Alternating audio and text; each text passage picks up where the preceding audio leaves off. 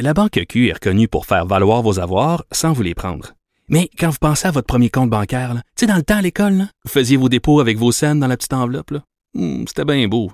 Mais avec le temps, à ce compte-là vous a coûté des milliers de dollars en frais, puis vous ne faites pas une scène d'intérêt. Avec la Banque Q, vous obtenez des intérêts élevés et aucun frais sur vos services bancaires courants. Autrement dit, ça fait pas mal plus de scènes dans votre enveloppe, ça. Banque Q. Faites valoir vos avoirs. Visitez banqueq.ca pour en savoir plus. Le remède à la désinformation. Mario Dumont et Vincent Dessureau. Cube Radio. Avec nous, notre prochain invité, le ministre québécois responsable des affaires autochtones, Yann Lafrenière. Bonjour, Monsieur Lafrenière. Oui, bonjour à vous, M. Dumont. Euh, Je voulais vous parler parce que j'ai vu une nouvelle passer cette semaine dans la presse qui a attiré mon attention, m'a étonné un peu. On avait déjà dit que les, communautés éloignées, euh, que ce soit dans, le Grand Nord québécois ou canadien ou dans la basse Côte-Nord, euh, seraient vaccinées en priorité. Donc, ça inclut plusieurs communautés autochtones. J'ai quand même été étonné, par exemple, que la communauté de Kanawake, qui est à 10 minutes de l'hôpital Anna-Laberge, puis à 20 minutes des hôpitaux montréalais, euh, soit vaccinée en priorité. Euh, Est-ce que vous me confirmez que c'est le cas? Ben moi, ce que je confirme, c'est qu'il y a des vaccins qui ont été envoyés sur place, c'est vrai, comme dans l'ensemble des communautés euh, au Québec.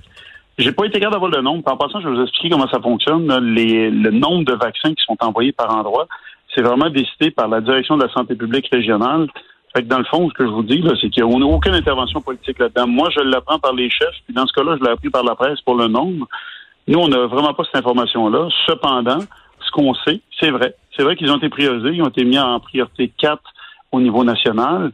Et pourquoi? Parce que la question se pose. Hein, puis mais la priorité 4, excusez-moi, mais la, la, priorité 4, que j'avais compris, et même que, que moi j'ai contribué à expliquer à la population, je comprenais qu'on parlait de communautés autochtones parce qu'elles étaient isolées, donc loin des loin des services de... Exemple, euh, les, les, les, les cris là, de la baie James, euh, ils ont des dispensaires de santé, des CLSC, des petits hôpitaux. Mais on comprend qu'en termes de soins intensifs, s'il y avait une éclosion majeure, on serait vite dans le trouble, puis euh, des gens en danger, puis des transports héliportés ou par avion, on serait vite dans le trouble. Donc ça, je le comprends bien. Ça me paraît moins frappant à Kanawake. Puis vous avez raison pour l'éloignement. Puis c'est ce qui est, ce qui est vraiment écrit. Hein. Le terme euh, communauté autochtone, il figure pas. Puis même nous, quand ça a été euh, envoyé comme liste de priorisation, on s'est posé la question. Parce qu'au niveau canadien, c'est ce qui a été fait. Hein. Ils les ont priorisés. Et pourquoi? Ben, il y a plusieurs raisons. La première, vous avez parlé d'éloignement. Bon, il y en a certains, on pourrait dire que c'est un petit peu moins loin. Donnons l'exemple de Manawan. Quatre heures de route d'ici, mais on comprend très bien que les infrastructures ne sont pas présentes. Ça, c'est un. Deuxièmement, dans les facteurs de prévalence pour les communautés autochtones, ben, il y a plusieurs enjeux plusieurs maladies qui, qui prédisposent. Je vous donnerai l'exemple du diabète. Je donnerai l'exemple aussi que dans plusieurs communautés, on n'a pas ce qu'on appelle des HLM des CHSLD. Les personnes âgées vont vivre dans la même maison que les enfants, donc une promiscuité. Euh, je donne l'exemple de Wimotashi ou d'autres endroits, il y a plusieurs personnes. Et il y a aussi l'autre point qui a été analysé par la santé publique, c'est-à-dire les éclosions récentes. Vous faire un autre parallèle quand on parle de communauté, pourquoi ils seraient plus sensibles. L'itinérance à Montréal, on en a parlé beaucoup. Moi, depuis trois semaines, je suis vraiment sur ce dossier-là. Et quand il y a les tests qui ont été faits là, pour les clientèles itinérantes, clientèle itinérante en général, on parlait d'une prévalence d'à 50% de COVID. Du côté autochtone, on était à plus de 80 C'est un fait. Ce sont des communautés qui sont plus durement frappées par des facteurs de prévalence qui existent. C'est connu, c'est reconnu, mais c'est vraiment mais, mais, santé publique. Je comprends, mais vous comprenez qu'à partir du moment où euh, une communauté est très proche des, des, milieux urbains, d'une banlieue montréalaise et des hôpitaux euh, tout autour, ça, ça, peut donner à la population quasiment une impression qu'il y, y, a une priorité sur une base euh, sur une base de nationalité ou quasiment sur une base ethnique. C'est pas un peu euh, c'est pas un peu délicat. À la limite, si vous me dites c'est parce qu'ils ont des familles intergénérationnelles, ben là, qu'on, que, que, toutes les personnes au Québec qui vivent en maison intergénérationnelle soient visées. Mais là, on a vraiment l'impression que, je veux dire, euh, les Mohawks euh, sont dans les mêmes conditions. Je veux dire, deux, des, des, des, des jeunes de 30 ans de, Kana, de Kanawake dans un dans un bungalow vont être vaccinés avant des gens de la ville voisine à Sainte-Catherine qui en ont 85 dans leur bungalow. C'est étonnant, non? les premiers chiffres, puis juste au niveau des chiffres, comme je vous dis, là, je, je vais être bien honnête avec vous. Moi, je vais, je vais selon ce qu'on me confirme du côté du conseil de bande. Mais c'est une poignée de vaccins qui a été reçue. OK, donc c'est pas toute la communauté qui est vaccinée, là. Ben non, ben non, pas, en tout, du tout, du tout, du tout. Mais les autres ont reçu le plan. Puis quand ils sortent en disant on a un plan pour avoir la vaccination, le plus de 6 000 vaccins à terme, On l'espère tous. On l'espère tous d'ici le 31 Mm. mars. C'est ce qui est prévu. Je vais vous donner un autre exemple parce que moi, je suis content de votre demande d'entrevue parce que ça fait au moins deux semaines et demie que je gère ça. Ça amène beaucoup, beaucoup de difficultés dans le vivre ensemble. Parce que les gens réagissent dans les communautés. Parce que c'est normal, là, on est en pénurie. Les gens regardent ce que l'autre a, ce que nous, on n'a pas. Puis c'est normal de se poser la question. Je vais vous donner un autre exemple. Kitigan Zibi. À côté, il y a Maniwaki. Euh, à, à quelques pas euh, d'un endroit à l'autre. Et là, on se disait, ben, pourquoi il y a des vaccins qui vont être envoyés à Kitigan Zibi? Alors qu'à Maniwaki, ben, de l'autre côté, à Maniwaki, on avait un HLM. On avait un CHSLD, on a des résidences. Les gens ont été vaccinés en priorité. Mais du côté de la communauté autochtone, on n'a pas ces résidences-là. Les gens vivent dans des, dans des maisons avec leur famille. Alors, ce qu'ils ont fait, la communauté, ils ont établi environ une trentaine de personnes âgées qui vivaient dans des résidences avec leur famille, qui, eux, ont été priorisés. Fait que c'est comme ça que ça a été fait. Et je vous le dis encore une fois, c'est vraiment la santé Et ça, publique comme présenté comme ça, ça se tient là. Si c'est pas toute la communauté qui est vaccinée, si c'est des gens, euh, des, des, des euh, un nombre isolé, ça s'explique davantage. Mais est-ce que, par exemple, est-ce que toute la communauté de Kanawake est considérée comme en groupe 4, là, au sens de la, de la, de la priorité des vaccins?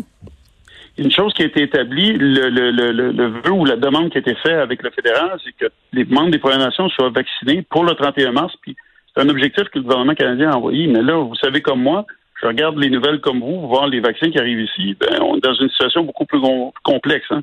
Alors même moi, là, la vaccination, quand elle a commencé, la campagne de vaccination, j'ai vécu l'inverse. Où les gens des communautés m'appelaient en disant, nous autres, quand est-ce qu'on va être vaccinés? Quand est-ce que nos personnes âgées vont être vaccinées? Parce qu'au début, avec le vaccin qu'on avait, qui était beaucoup plus difficile à, à déplacer, qui était plus sensible, on ne pouvait pas les vacciner. Fait que ça a pris du temps. Là, il y a un plan, mais encore hier, je parlais d'une communauté et nous, on a reçu 30 vaccins, on a vacciné les gens qui travaillaient parce qu'il pas, faut pas oublier qu'il y a des dispensaires, il y a des gens qui travaillent dans le milieu de la santé, il y a des gens qui travaillent comme travailleurs sociaux. C'est normal qu'on priorise ces gens-là. Tout comme on a pris la décision à la santé publique de prioriser la clientèle itinérante de Montréal, de même que ceux qui travaillent auprès d'eux. Pourquoi?